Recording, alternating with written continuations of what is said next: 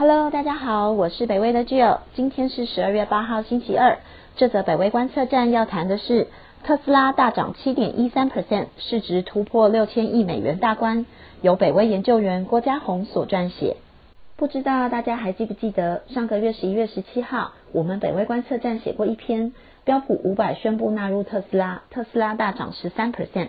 到今天十二月八号，才不到一个月的时间，特斯拉的股价就从当时的四百零八美元上涨到了六百四十一美元，市值更是突破了六千亿美元，真的是非常厉害，让我们不关注它一下都不行。特斯拉股价在美国时间十二月七号星期一大涨四十二点七二美元，涨幅七点一三 percent，收盘价来到六百四十一点七六美元，市值突破六千亿美元，创下史上新高。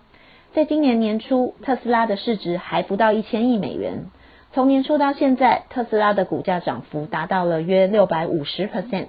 如今，特斯拉的市值已经是六千零八十亿美元了，不但高于丰田汽车的一千九百三十亿美元，也高于福特、菲亚特克莱斯勒与通用汽车等三家传统车商的总和。此外，特斯拉是继 Amazon、Facebook。Apple、Alphabet、Microsoft 等企业之后，第六家市值突破六千亿美元的美国企业。特斯拉的大涨让做空的投资人损失惨重。华尔街的知名空头 Jim Channels 与 David Einhorn 都因为放空特斯拉而损失了数千万美元。Channels 表示，他不再做空特斯拉，并且称赞特斯拉的创办人马斯克 “Good job”。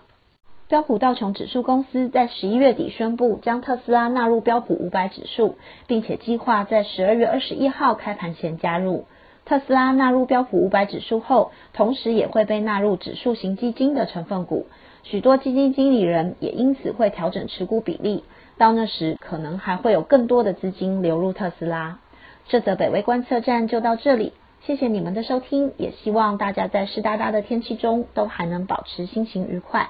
请记得持续帮我们分享、订阅北威频道，谢谢！拜拜。